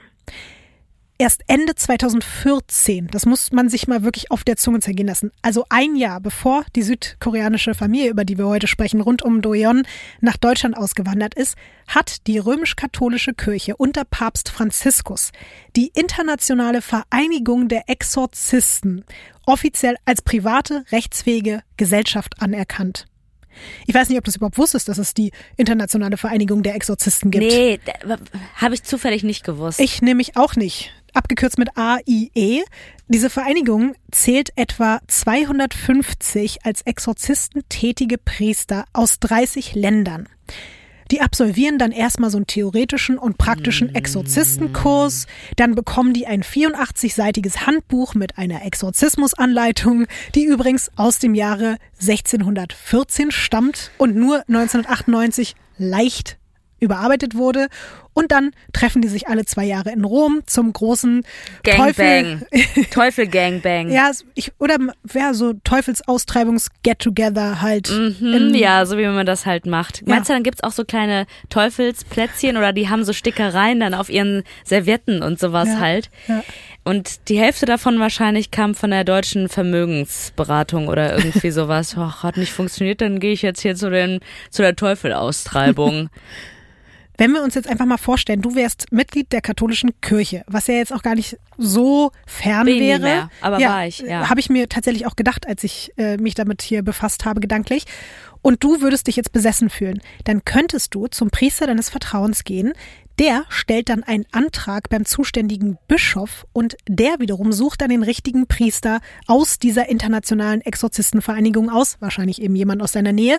Und dann bekommst du deine Teufelsaustreibung sogar kostenlos geschenkt von der katholischen Kirche. Okay, aber ich meine, alleine die Logik dahinter zu sagen, ich gehe in eine Kirche und sag, hör mal, ich glaube, uh, I have a devil inside of me. Um, do you have here a connection to the next bishop uh, who can rubble a little bit on, on my chest and then uh, I feel better oder was? Also weißt du so, äh, das ergibt doch gar keinen Sinn. So, dieser Prozess. Was man auch nochmal dazu sagen muss, offiziell laufen diese offiziellen Exorzismen natürlich immer ohne Gewalt ab, streng nach der Anleitung des sogenannten großen Exorzismus. Was da hinter verschlossenen Türen passiert, das weiß man allerdings nicht. Auch nicht, wie viele dieser offiziellen Exorzismen es jährlich oder täglich überhaupt gibt oder wer die auserwählten Priester sind, die diese Teufelsaustreibungen im Namen der katholischen Kirche und ja auch im Namen des Papstes einfach selbst noch im Jahr 2022 durchführen dürfen. Das ist alles streng geheim. Ich habe ja gerade übrigens auch schon Papst Franziskus angesprochen und um das auch nochmal zu sagen, der hat vor, eben vor ein paar Jahren, das ist nicht lange her, den Einsatz dieser Exorzisten als unverzichtbar bezeichnet. Und 2019 hat er dann auch noch erklärt, die Missbrauchsfälle durch Priester an Minderjährigen seien nur durch die Einflüsterung Satans möglich gewesen. Was auch so krass ist, in anderen europäischen Ländern sieht es noch mal krasser aus. Zum Beispiel in Italien schätzt man, dass jedes Jahr eine halbe Million Menschen sich Hilfe bei Teufelsaustreibern suchen. Jedes Jahr eine halbe Million. Und die katholische Kirche in Polen hat Ach. 2019 in Katowice extra ein Ausbildungszentrum für Exorzisten gegründet. Das war vor drei Jahren, so weißt du, weil dort, da musste ich natürlich auch sehr, sehr viel an dich denken, in Polen boomt das Thema Exorzismus so doll, dass es mittlerweile Massenexorzismen gibt. Teilweise finden die in Stadien vor Ist jetzt 20.000 nicht dein Leuten statt. Ja, Ja, es ist also ein sehr gläubiges Land halt Ja. auch Polen. ja. Da ist es aber gerade wirklich so ein Hype-Thema einfach seit ein paar Jahren wieder. Das ist jetzt richtig so, sowohl die privaten Exorzismen als die offiziellen katholischen Exorzismen Scheiße. laufen da leider wirklich europaweit mit am besten neben Italien. Und dann sagt man aber jemand, der zur Therapie geht, die Person ist verrückt. Ja. Ne? Mhm. Ja. Ja. Wir kommen, und wenn wir über Exorzismus und vor allem auch Exorzismus in Deutschland sprechen, natürlich nicht daran vorbei, den bekanntesten Fall Deutschlands wenigstens einmal kurz anzusprechen. Du hast ihn gerade genannt, den Horrorfilm Der Exorzismus von Emily Rose. Und der beruht ja auf dem wahren Fall der Anneliese Michel, Verrückterweise hat sich dieser Exorzismusfall wirklich gar nicht weit weg von Frankfurt und Sulzbach ereignet, nämlich in Klingenberg am Main. Das ist irgendwie so 50 Minuten entfernt von Frankfurt. 1976 stirbt dort die 23-jährige Anneliese nach 67 Exorzismen. Oh mein Gott. Ja, Ihre tiefreligiösen Eltern waren der festen Überzeugung, dass ihre Tochter von Dämonen besessen ist und haben zwei Priester Teufelsaustreibungen an ihr vornehmen lassen. Heute ist man sich sicher, dass Anneliese einfach Epilepsie hatte. Mhm. Und die Eltern und die beiden Priester, die die großen Exorzismen durchgeführt haben, wurden später wegen fahrlässiger Tötung zu Bewährungsstrafen verurteilt. Und für die katholische Kirche war dieser Fall übrigens auch ausschlaggebend, warum heute so offizielle, strenge Regeln aufgestellt wurden. Aber wie gesagt, was da hinter verschlossenen Türen passiert, das wissen wir nicht. Aber offiziell heißt es eben, seitdem dürfen Exorzismen nur noch so und so stattfinden und nicht mehr so wie damals. Bis zu unserem heutigen Fall war das übrigens auch so der letzte, der so groß in den Medien besprochen wurde. Also nach allem, was wir jetzt gehört haben, ist, glaube ich, allen auch nochmal klar geworden, und das war mir auch ganz wichtig, dass das, was gleich im Intercontinental in Frankfurt passiert, kein absurder Einzelfall ist. Dieses Thema ist riesengroß, überall auf der Welt immer noch. Trotzdem ist das was wir eben jetzt besprechen, ein besonders krasses Beispiel einer modernen und eben inoffiziellen Teufelsaustreibung. Die Frankfurter Staatsanwältin spricht später von einer ungewöhnlichen und grausamen Tat. So etwas habe sie in ihrer gesamten Laufbahn noch nicht erlebt. Wir sind jetzt also zurück im Zimmer 433. Sechs aufgeregte Personen, die sich da auf wenigen Quadratmetern drängeln, die ganze Zeit mit diesem alles überschattenden Gefühl im Nacken, dass auch der Teufel anwesend ist. Seonwa schlägt mittlerweile wie wild um sich. Die bekommt eine Art Tobsuchtsanfall. Sie will ihre eigene Zunge essen mhm. und runterschlucken. Doyon quasi in ihrer Rolle als Chefexorzistin befiehlt den beiden 15-Jährigen, ihre Arme auf dem Boden zu fixieren. Ihr Sohn Taiwan hält ihren Kopf fest, Doyon und ihre Tochter knien sich auf die Beine. Die Frau auf dem Boden wehrt sich natürlich heftig. Alle haben Mühe, sie irgendwie unter Kontrolle zu bringen. Ihr Sohn Jejun versucht sie zu beruhigen. Das muss man sich auch mal vorstellen. Der eigene 15-jährige Sohn, ja, der dabei ist, wie die Mutter da irgendwie ja. vollkommen vom, wie er das dann in dem Moment wahrnimmt, vom Teufel besessen, um sich schlägt und schreit. Das muss ganz schlimm gewesen sein. Und auch eben Nare, die Tochter von Doyon, redet auf sie ein, versucht sie irgendwie zu beruhigen. Und als Seonwa dann zwischenzeitlich tatsächlich wirklich wieder ein bisschen ruhiger wird, geht Jejun in den Nebenraum und ruft von dort aus seinen Vater in Seoul an, um ihm mitzuteilen, dass etwas Unerklärliches mit der Mutter vor sich gehen würde und er bitte pausenlos für seine Frau beten soll. Der Vater sagt dann später vor Gericht, sein Sohn hätte sich eigentlich komplett normal und ruhig angehört und hätte ihn aber eben mehrfach gebeten, nach Frankfurt zu kommen. Er sagt auch aus, dass er sich keine Sorgen um seine Frau gemacht hätte, weil er eben der festen Überzeugung war, sie wäre bei ihrer Cousine, deren Kindern und dem Rest in guten Händen, auch was einen Exorzismus betrifft. Er habe nämlich gedacht, das sei, Zitat, eine ganz normale Teufelsaustreibung. Er sei selbst halt schon ein paar Mal bei Exorzismen dabei gewesen und normalerweise hätte da einfach lautes Beten im Sitzen gereicht, um den Teufel zu besiegen. Manchmal müsste man halt den Besessenen vielleicht auch festhalten, aber schlimm wäre das nicht. Zitat, man sterbe ja nicht daran, der Teufel wolle ja raus. Okay, aber ist es vielleicht auch so, dass die das wirklich als so als Normalität verinnerlicht haben in, in ihrem Leben, ja. dass man das so abtut? Ja, also deswegen sage ich das auch nochmal dazu, dass was für uns jetzt vollkommen abstrakt und absurd klingt, ist eben so, wie du es dann hörst. Er sagt, ja, ich war schon ein paar Mal dabei bei so mhm. Exorzismen und da wurde mein Onkel dritten Grades wurde auch schon mal irgendwie äh, hier bei so einer Teufelsaustreibung. Wie so eine Warze entfernen bei ja, uns wahrscheinlich. Genau, ja. Und deswegen meinte ich von Anfang an, es ist zwar nicht so, dass das jetzt nur so ein Ding wäre in Südkorea, aber es ist trotzdem ein Riesending in Südkorea. Aber so wie eben auch in vielen anderen Ländern. Bei seiner Frau will der Teufel aber anscheinend nicht raus. Zumindest nimmt das die Exorzistengruppe rund um Doyon so wahr. Sie schütten der wehrlosen Person, die inzwischen gefesselt auf dem Teppichboden des Hotelzimmers liegt, aktuell Softdrinks und Wasser aus der Minibar ins Gesicht. Und es ist dann auch so, weil alle von allen Seiten ihr die ganze Zeit irgendwas ins Gesicht kippen, verschluckt sie sich teilweise an den Flüssigkeiten. Sie bekommt schlecht Luft. Seonwa schreit danach noch mehr und trotz der Fixierung tritt sie weiter um sich und deswegen ist Doyon jetzt der Meinung, dass härtere Geschütze aufgefahren werden müssen, oh um den Teufel aus ihr rauszuholen. Sie will ihn aus ihr rausklopfen. Und das ist jetzt wirklich eine extrem unangebrachte Verharmlosung dafür, auf jemanden einzuschlagen.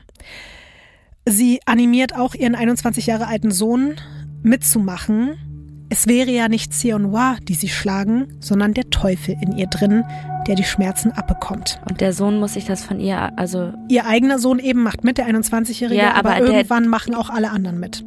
Auch, auch der, alle. der Sohn. Selbst Sionwas Sohn. Ja.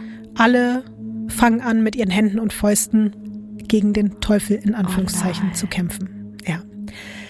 Ab einem gewissen Zeitpunkt scheint wirklich niemand mehr irgendwas zu hinterfragen. Alle sind einerseits zu übernächtigt, aber andererseits auch zu überwältigt von der Angst vor den Dämonen. Rationale Gedanken scheinen einfach nicht mehr zu existieren in diesem Raum. Die fünf knien jetzt abwechselnd überall auf dem Körper der Frau, um sie zu bändigen. Und da sie weiterhin wiederholt gleich alle zu fressen und der Teufel zu sein, stopft ihr Doyon ein Handtuch in den Mund Angeblich auch, damit sie nicht weiter versuchen könnte, sich die eigene Zunge abzubeißen. Zwei Stunden geht es jetzt so weiter.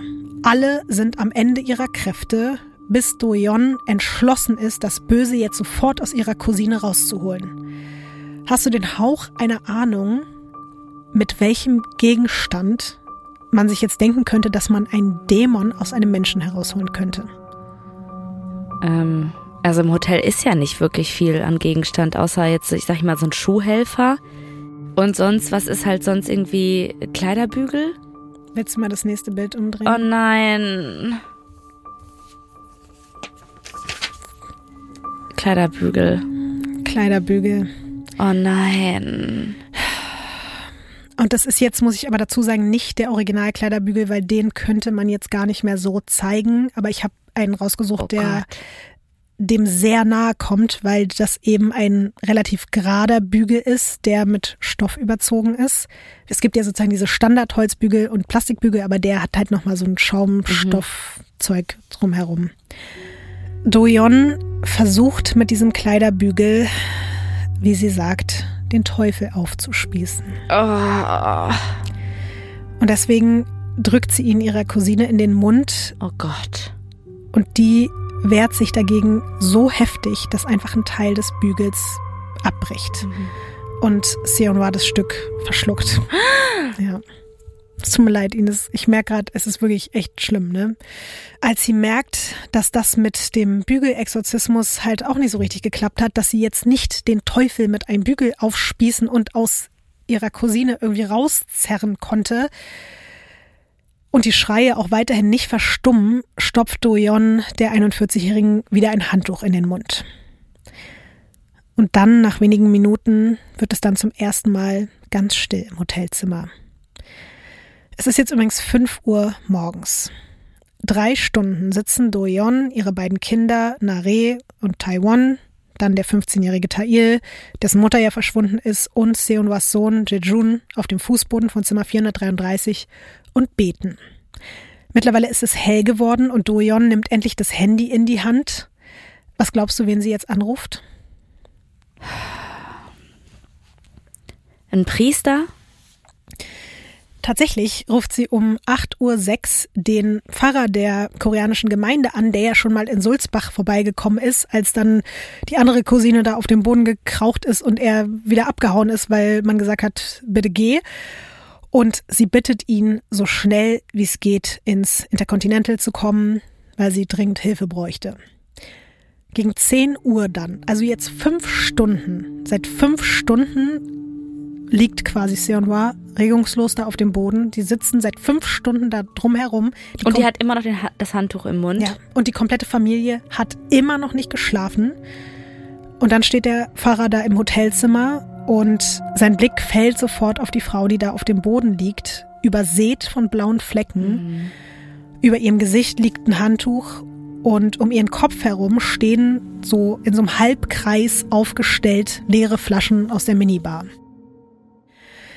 Der Pfarrer ahnt sofort, dass hier eine Teufelsaustreibung passiert sein könnte.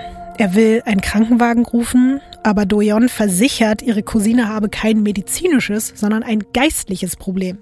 Er beharrt aber natürlich weiter darauf, Hilfe holen zu müssen.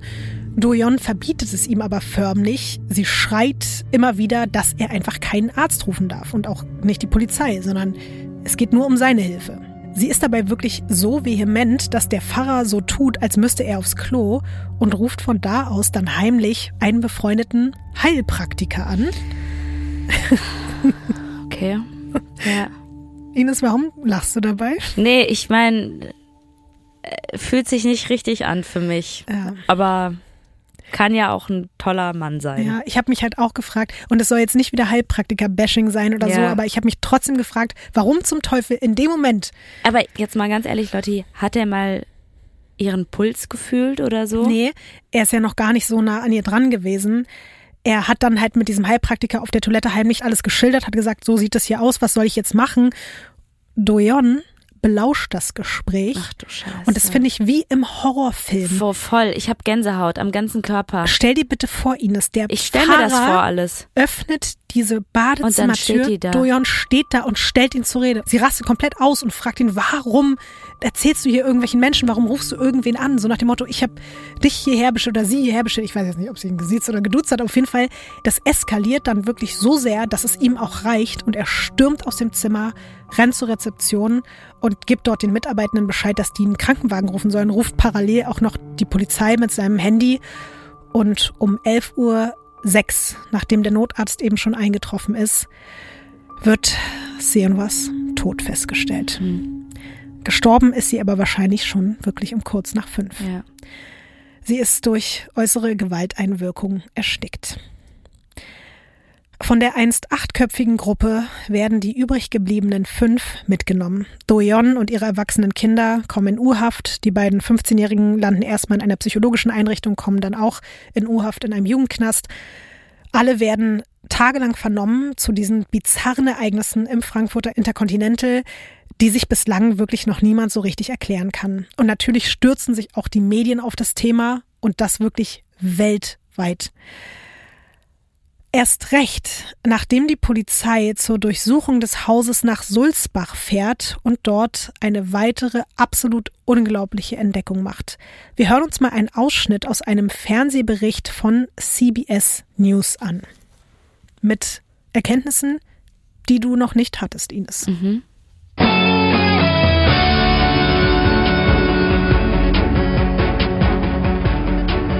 Moving on, a chilling story out of Germany. A woman is dead and five people have been arrested after an apparent exorcism ritual. Uh, and there was also there was one other relative who was found uh, at the house that this family had rented in a garage. It's not clear what happened to this relative, but she actually had suffered dehydration and hypothermia too.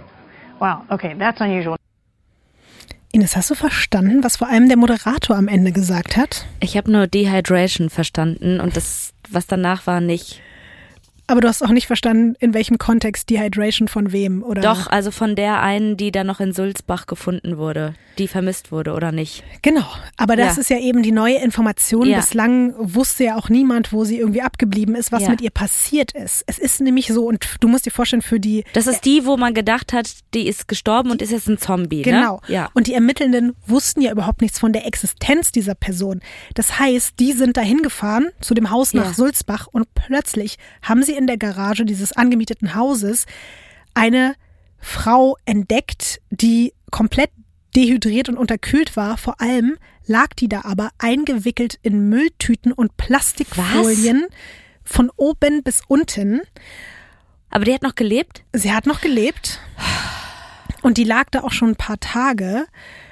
Es ist eben die Zombie-Cousine Jin Suk, die angeblich gestorben ist. Was genau mit ihr passiert ist, das lässt sich bis heute nicht mehr rekonstruieren. Was? da wirklich alle davon ausgehen, dass sie nicht die komplette Wahrheit sagt, um ihre Familie nicht noch mehr zu belasten. Oh nein. Jin Suk behauptet nämlich, sie hätte sich einfach nur während eines Spaziergangs verlaufen und den Weg zu einem der Hotels, in dem sie zwischenzeitlich gewohnt hätten, nicht mehr wiedergefunden. Oh, wow. Ja, ja. ja. Also wirklich bei all dem, ne, was die Weirdes da gestartet haben, in dem Hotelzimmer und in dem Haus, ist das die kreativste Antwort, die ja. du darauf gibst? Ja, ich weiß, Ines. Verlaufen beim Spazierengehen, nachdem sie dem Sohn gesagt hat, äh, ihre, seine Mutter ist gestorben und ist jetzt ein Zombie.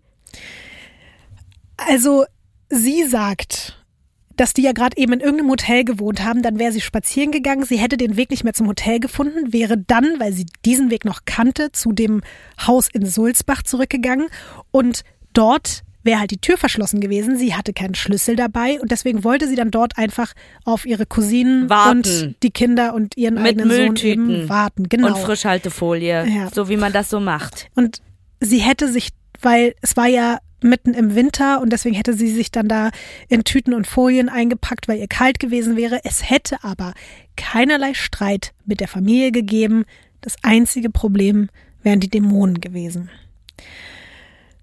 Einige Aussagen der Kinder deuten aber definitiv darauf hin, dass auch schon bei Jin Suk eine wahrscheinlich etwas mildere Teufelsaustreibung vollzogen wurde, die aber eben nicht funktioniert hat in den Augen der Hobby-Exorzistin und dass Doyon sie deswegen danach aus der Gruppe ausgeschlossen hat und auf die Straße gesetzt hat.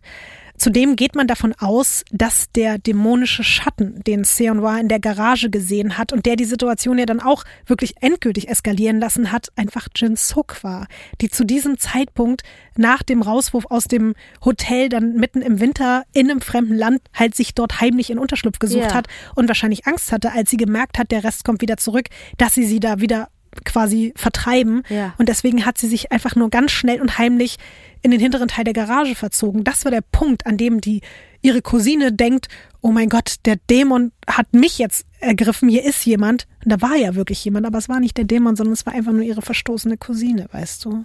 Ich finde das auch das so tra tragisch einfach, oder?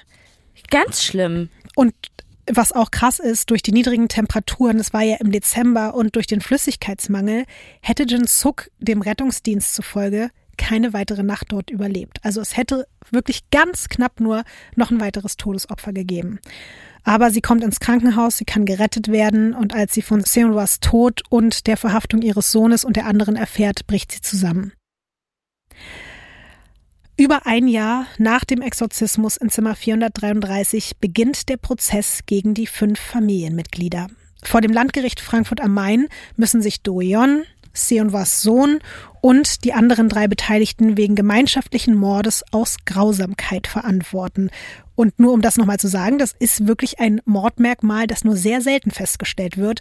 Das bedeutet nämlich, dem Opfer müssen besondere Qualen zugefügt worden sein, körperlicher und seelischer Art, und von der Intensität und Dauer muss das einfach über ein quasi für die Tötung erforderliches Maß weit hinausgegangen sein.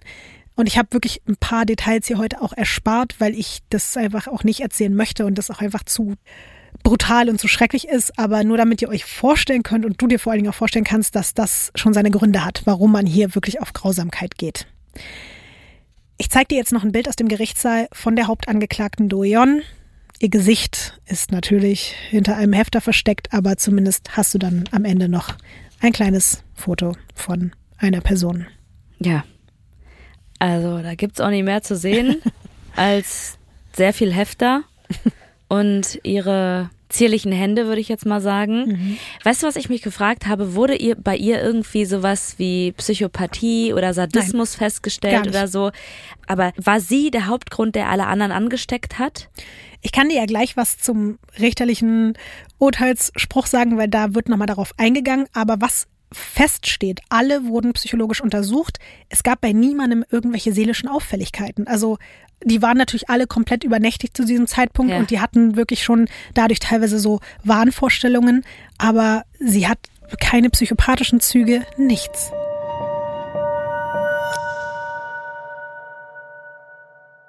Was ich noch gut finde, zur Verhandlung wird noch ein koreakundiger Ethnosoziologe hinzugezogen. Irgendwie hat mir das so ein bisschen so eine leichte Beruhigung gegeben, weil ich dachte, es ist schon krass. Dann sitzen da einfach Menschen, die gerade seit ein paar Wochen in Deutschland sind, also fast alle kaum ein Wort Deutsch können, mhm. aus einer ganz anderen Kultur kommen und sich plötzlich in diesem Rechtssystem wiederfinden und gar nicht wissen, teilweise auch, was jetzt irgendwie abgeht. Und umgekehrt wissen ja die Menschen, die sie quasi verurteilen wollen oder die sie angeklagt haben, auch nicht genau, was abgeht. Und deswegen fand ich das irgendwie ein gutes Zeichen für diesen Prozess, dass man sich da einfach fachkundige Menschen dazu geholt hat, weil man eben keinerlei Ahnung davon hatte, inwieweit jetzt auch die Erziehung, die Kultur, die Wertvorstellung und die Religion auch das Verhalten der Angeklagten beeinflusst hat. Nicht alle vor Gericht wollten sich äußern, aber die, die sprechen, wie zum Beispiel Taiwan, der Sohn von der Anführerin Do Yeon, beteuert, dass man Seonwa wirklich nur beruhigen wollte. Niemand hätte die Absicht gehabt, sie zu töten. Auch bestreitet er, dass die Gruppe gewusst hätte, dass die Frau schon gegen 5 Uhr ihrem Todeskampf erlegen ist. Angeblich hätten sie in diesen drei bis fünf Stunden oder beziehungsweise erstmal in diesen drei Stunden, bevor der Pfarrer informiert wurde, einfach nicht mitbekommen, dass der regungslose Mensch da neben ihnen auf dem Boden einfach tot ist. Auch die möglichen Exorzismen an Seonwas jüngerem Sohn und der anderen Cousine Jin Suk kommen zur Sprache. Man ist sich sicher, die beiden hatten einfach Glück, überlebt zu haben. Es hätte auch ganz anders ausgehen können. Seonwa hatte dieses Glück nicht, aber Doyon besteht darauf, sie hätte die Teufelsaustreibung nur auf expliziten Wunsch ihrer besessenen Cousine durchgeführt und es ging ihr natürlich auch darum, die Kinder zu schützen, weil halt Seonwa so besessen war, dass sie eben alle angreifen und fressen wollte. Die Staatsanwältin spricht dennoch weiter von einer grauenhaften Tat, die von einer, Zitat, gefühllosen und unbarmherzigen Gesinnung getragen war. Jetzt kommt die alles entscheidende Frage, Ines. Was glaubst du, wie lauten die Strafen für die fünf Angeklagten? Also ich glaube, die Kinder bekommen natürlich eine mildere Strafe. Ich weiß gar nicht, ob die Erwachsenen unterschiedliche Strafen bekommen. Also ich weiß jetzt nicht, ob es da Unterschiede gibt von dem, was da passiert ist. Ich würde sagen 15 Jahre für die Erwachsenen mhm. und für die Kinder. Hm, ich weiß nicht, ob die überhaupt, ob, ob die auf Bewährung freikommen irgendwie habe ich das Gefühl, die werden nicht verhaftet. Du meinst ja mit Erwachsenen jetzt auch die Kinder von Doyon, die 19-Jährige und ja, den genau. Anfang 20 Ja, aber die 15-Jährigen, mhm. die, die meine ich als Kinder. Ja. Und mhm. die Erwachsenen sind die anderen beiden, ja. Okay, dann kommen wir erstmal zu den jüngeren Angeklagten. Und das sind ja Taiwan, der mittlerweile 22-jährige Sohn der Hauptangeklagten. Der wird zu zwei Jahren auf Bewährung verurteilt. Also nix mit 15 ja. Jahre. Seine Schwester, die ja jetzt mittlerweile auch schon 20 ist, die wird zu einem Jahr und neun Monaten auf Bewährung verurteilt.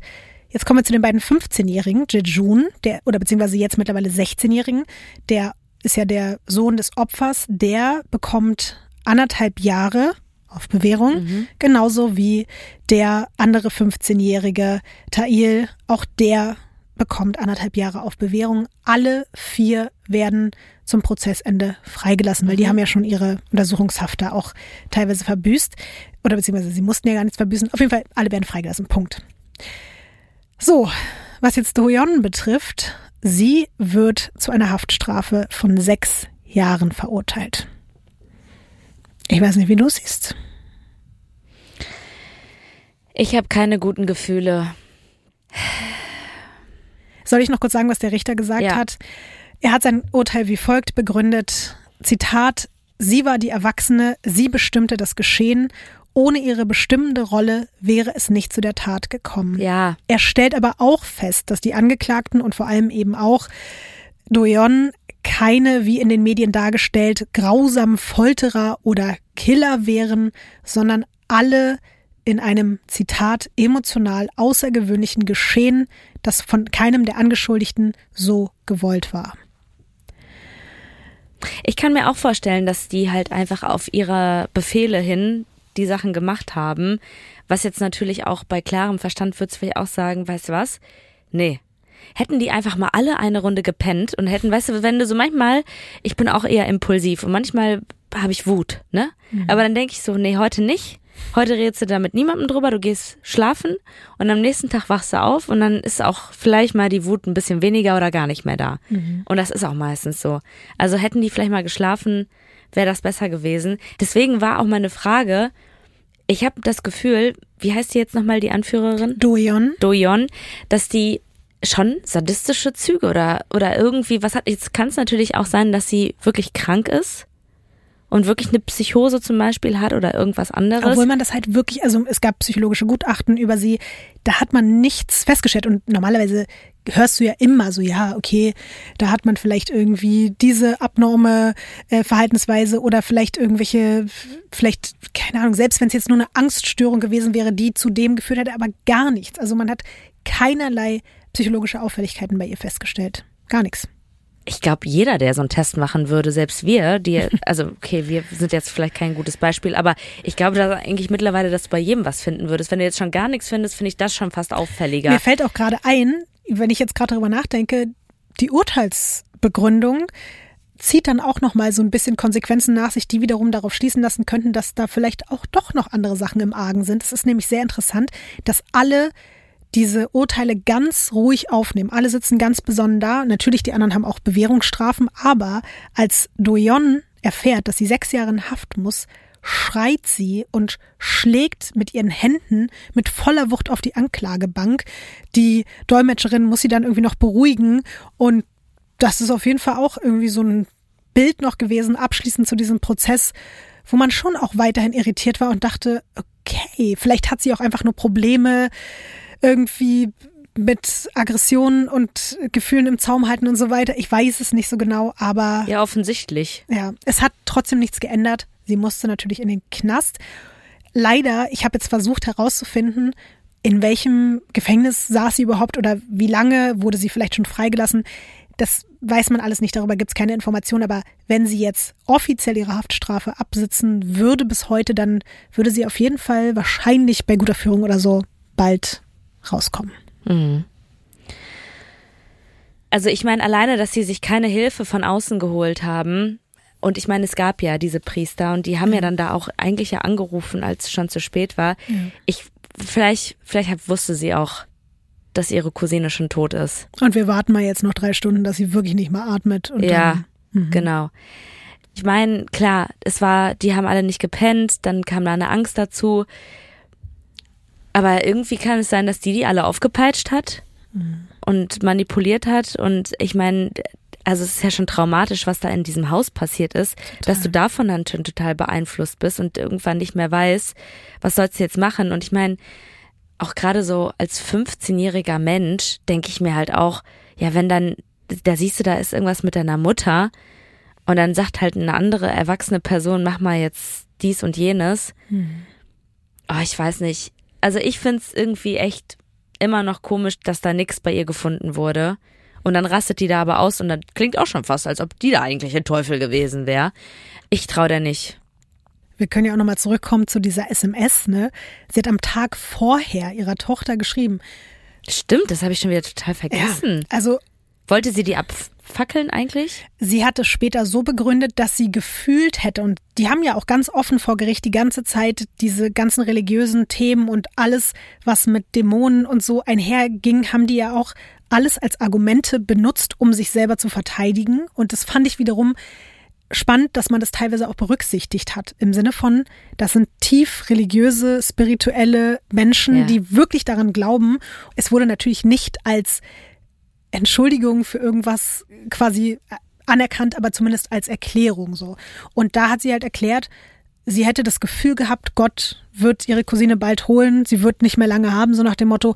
Und sie wollte ihre Tochter darauf vorbereiten, wenn jetzt die Cousine stirbt, weil sie ja vom Dämon besessen ist, dann brauchen wir Chlorsäure und brauchen das und das, um dann ihre Leiche nach so einem speziellen schamanistischen Ritus zu verbrennen und zu versorgen, brauchen wir halt diese Gegenstände. Und nicht von wegen, ich wollte sie umbringen, sondern ich wollte nur mich darum kümmern, ihren Körper richtig von Dämonen dann zu befreien, wenn sie gestorben ist. Ja, Also hören jetzt vielleicht auch ein paar Serienkiller und denken sich so, ach, alles klar, so einfach ist das. Ich sehe das ja auch auf jeden Fall so wie du. Ich finde, sie ist mit sechs Jahren richtig gut davon gekommen Ja. und ich gehe auch stark davon aus, wenn dann noch die U-Haft abgerechnet wurde, sie ist safe eigentlich wahrscheinlich jetzt schon draußen, plus wahrscheinlich gute Führung und so. Und wenn man mal überlegt, die hat ihrer eigenen Cousine einen fucking Bügel, einen Kleiderbügel in den Rachen gerammt, um den Teufel aufzuspießen, weißt du? Und da sind dann auch während des Prozesses, ich habe jetzt gar nicht alles hier ausgepackt, aber teilweise hat dann zum Beispiel auch diese Nare, die äh, Tochter von der Anführerin von Doyon, hat dann auch gesagt, selbst bei ihr gab es schon so Ansätze von irgendwelchen Exorzismen und so. Also, und dann hieß es, der wurde geschlagen. Also da kamen dann auch noch mehr Sachen raus. Was da jetzt dann alles stimmt oder nicht, weiß man nicht genau. Aber da war auf jeden Fall sehr, sehr viel im Argen. Und ich finde es mal wieder irgendwie so ein, also ich möchte jetzt hier nicht irgendwie am Ende Religion bashen oder so. Wir hatten es ja auch schon ein paar Mal. Ich finde, es zeigt nur immer mal wieder, dass das halt schon etwas ist, was man einfach mit Vorsicht genießen muss. Und weil am Ende des Tages ist all das, worüber wir heute geredet haben, dieses Dämonen- und Teufelsding, das ist das, was sich die Kirche ausgedacht hat, um Menschen auch quasi unter Kontrolle zu halten, um Menschen zu sagen, je mehr Angst ihr quasi habt, desto mehr können wir euch Lösungen dafür bieten und je mehr ihr an eben das Böse glaubt auch, desto mehr legitimieren wir damit auch das Gute. Und wie gesagt, ich finde jede Art von Religion, die irgendwie friedlich und positiv und schön ausgelebt wird, finde ich toll. Für jeden, den das bereichert, ist das wunder wunderschön. Aber ich war so tief drin in diesem fucking wahnsinnigen Exorzistenloch, dass es mich teilweise so sauer gemacht hat, wie Menschen dann den Glauben wieder von anderen Leuten ausnutzen, Ausnutzen. um die wahnsinnig zu machen, um die zu kontrollieren, um die Geld. ja, und Geld, genau. Es Ja. geht natürlich wieder ganz viel um Geld und um Macht am Ende und Leute sterben und übernehmen das und adaptieren das dann im Privaten, was die große katholische Kirche im Großen und Pa- Papst Franziskus einfach allen erzählt. Und das macht mich sehr, sehr wütend. Das muss ich zum Schluss nochmal ganz kurz sagen. Und mich macht es ehrlich gesagt sehr, sehr glücklich, dass du heute hier im Studio wieder warst, Lotte. Ines. Ich hoffe, du kommst wieder. Es war so schön, dich einfach mal wieder richtig angucken zu können dabei. Gut, dann Ines, ich würde sagen, hoffentlich bis bald.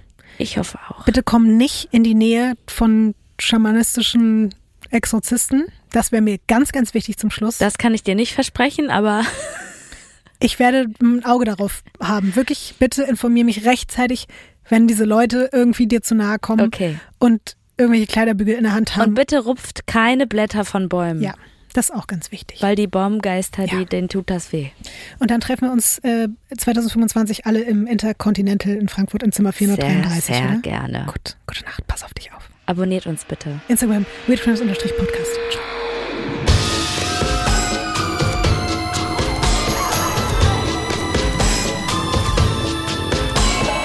Crimes ist ein Studio Womans Original nach einer Schnapsidee von Visavi und Ines Agnoli. Skript und Recherche Visavi. Executive Producer Konstantin Seidenstücker. Produktion und Redaktion Sarah Omar. Assistant Producer Peace Solomon Obong. Musik, Ton und Schnitt Christian Pfeiffer und Chris Kahles.